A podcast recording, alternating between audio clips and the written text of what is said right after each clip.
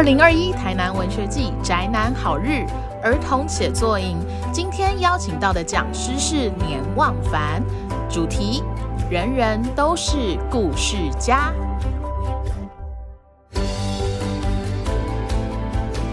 大家好，我是年望凡。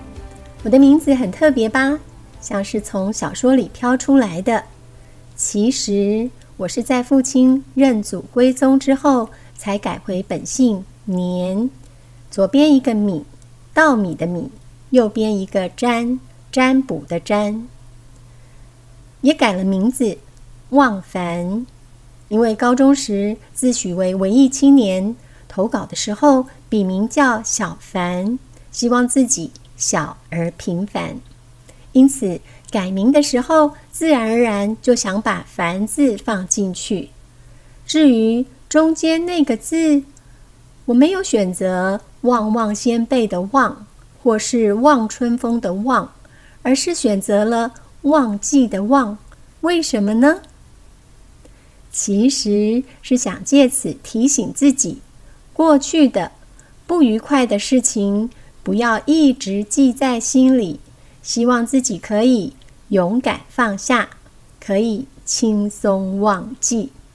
所以改姓改名之后，我就成了年忘凡。在这个认祖归宗的名字的故事背后呢，还有一个真实的故事。我的父亲小时候被姓林的人家偷走抱养，那年父亲已经七岁。父亲虽然知道自己是被偷抱养的，但是那是一个每天都可以吃到白米饭的家庭啊，所以他没有跑回去那个只有番薯签可以吃的乡下老家。父亲的老家是在鹿港的年厝庄。等到父亲年近七十，想落地生根、认祖归宗，才把全家都改回姓年。而我也有了机会，可以为自己取名字。台湾第一个儿童网站“小番薯网站”是我在一九九九年规划建制的，因此当时也撰写了“番薯姐姐爱上网”专栏。所以一直以来也被称为番薯姐姐。另外，文化部有一个儿童文化馆网站，里面有超过三百部动画是我规划制作并且配音的，还有一些市售的有声故事书，我也参与配音录制。所以很有可能在你们牙牙学语的小时候，就曾经听过我讲故事。对我的声音并不陌生哦。目前我是一名绘本作家，我是把故事写出来的人，和许多不同的插画家、编辑一起合作，创作出版绘本。出版的绘本至今已接近二十本了。一本绘本 （Picture Book） 也被称之为图画书，主要构成包含三个部分：故事、文字。和图画，有时候写故事的人也是画图的人。如果是没有文字的绘本，则称之为无字绘本，但还是有故事的。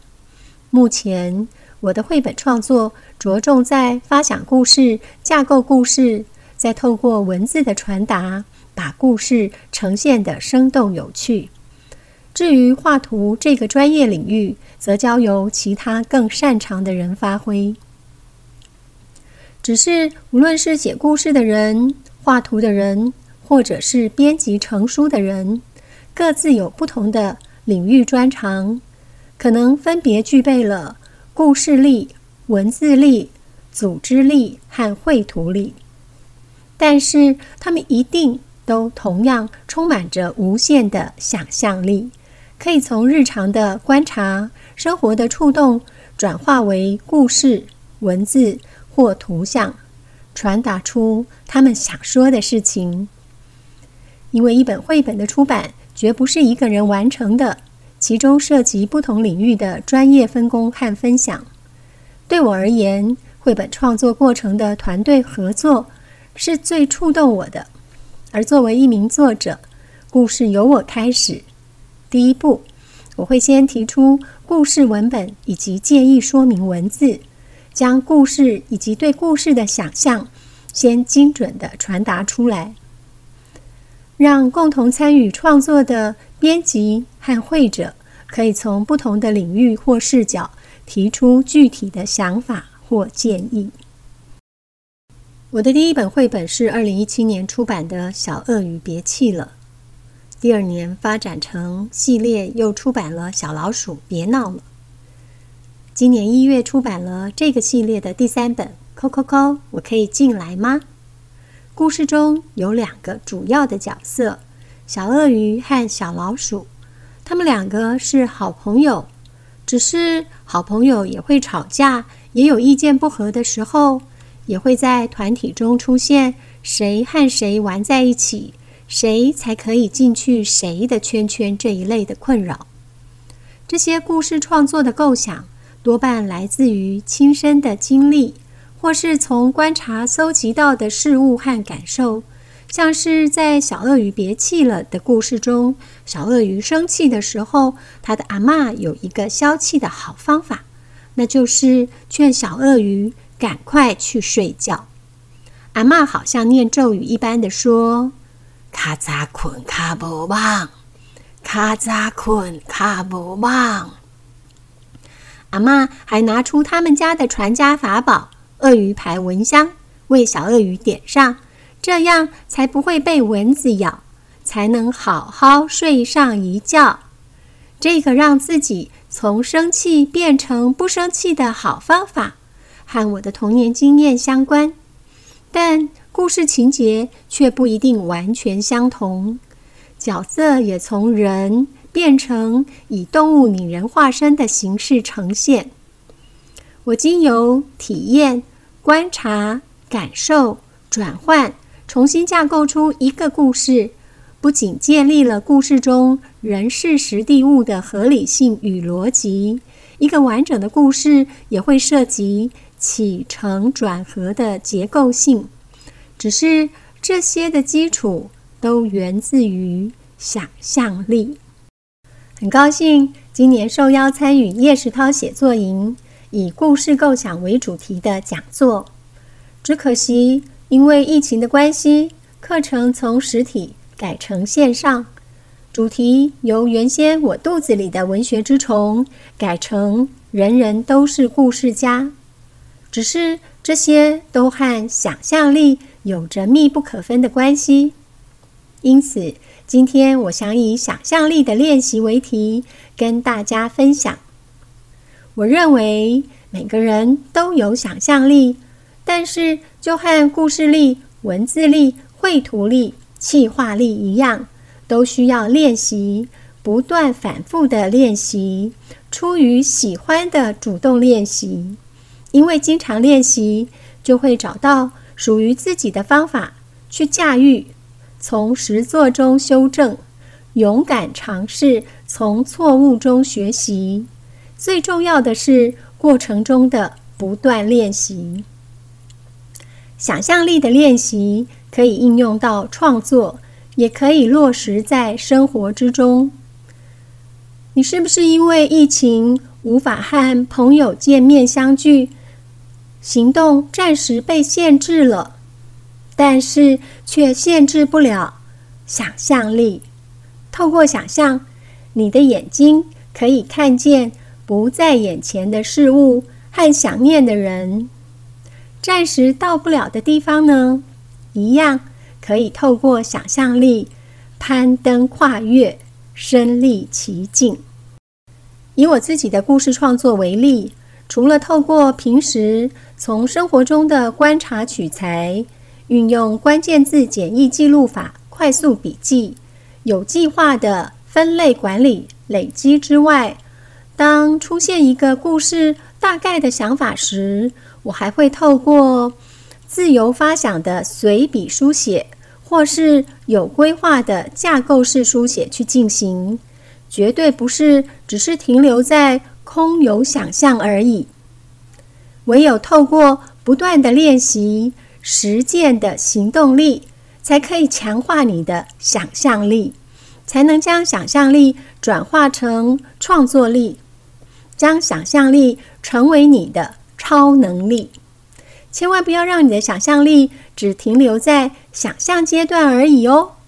想象只是一个开始，要完成作品，还要有行动的实践力。我是一个绘本创作者，我希望完成的绘本并不是为了回答问题。如果能够在阅读的过程引发阅读者提问、猜测、找线索，我觉得这样的创作会更有趣味。才可能提供阅读者更开阔的视野与更多元的可塑性，而不只是提供一个单一的问题回答。当你生气的时候，不需要压抑忍受，可是爆发出来会更好吗？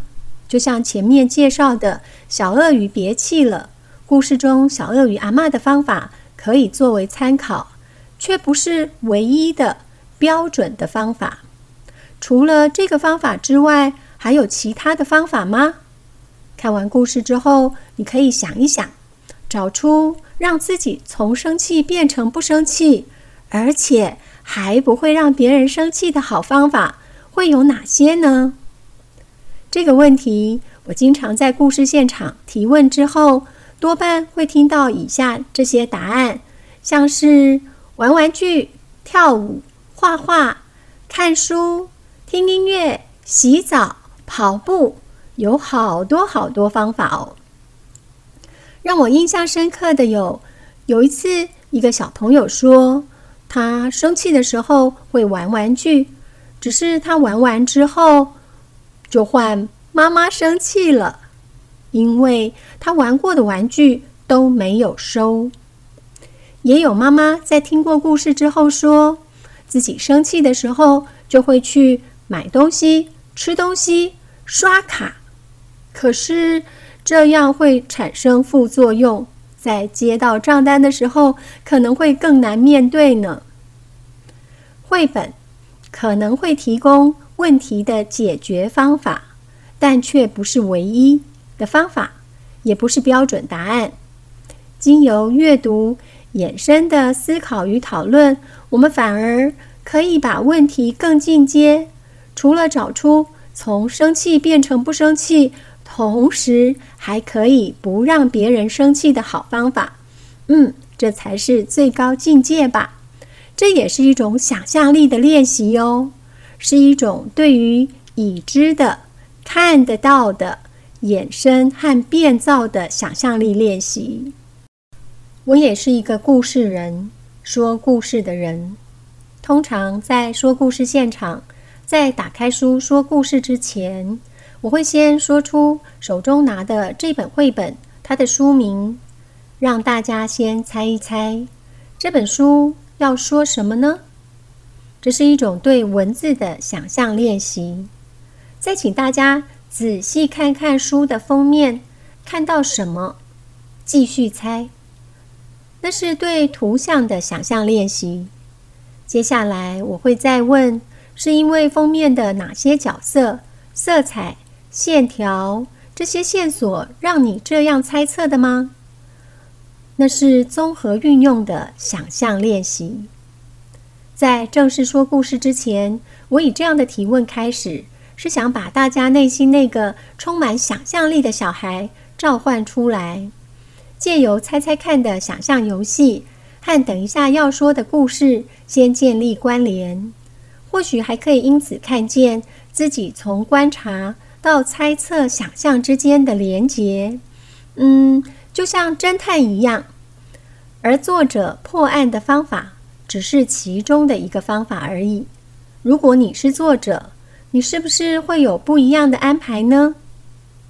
从一开始的乱猜，到后来根据书名、封面的图画这些线索去猜，重要的。不是有没有猜对，或者是猜的高明还是不高明。如果在说故事之前，或者是看故事之前，可以先玩一玩猜猜看的游戏。猜就是猜呀，大胆的、安心的猜，胡乱猜很好玩呐。没有标准答案，没有评价论断，猜错了又不会怎样。不要自我设限，先否决了。只不过我发现大家都不太敢乱猜。我想，或许是因为怕猜错了，说出来很丢脸，或是觉得这个游戏无聊幼稚。其实，在猜猜看的过程，必须运用想象、观察、连结。甚至是自我期待与投射来完成，但却是非常的简单又有趣的游戏。想想，看到礼物盒时，还没有打开之前，要猜猜里面是什么东西的兴奋表情，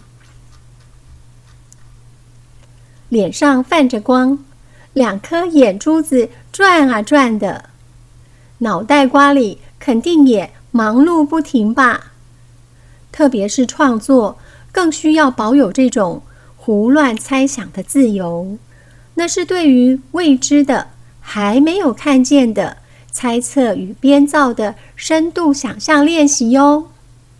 今天我试着请出我肚子里的文学之虫，以想象力的练习为题，跟大家分享。我肚子里的这只文学之虫，它是一只爱吃文字的金色小虫。喜欢看着天上的云彩变化流动，看着河面上的倒影，跟着吟诗唱歌。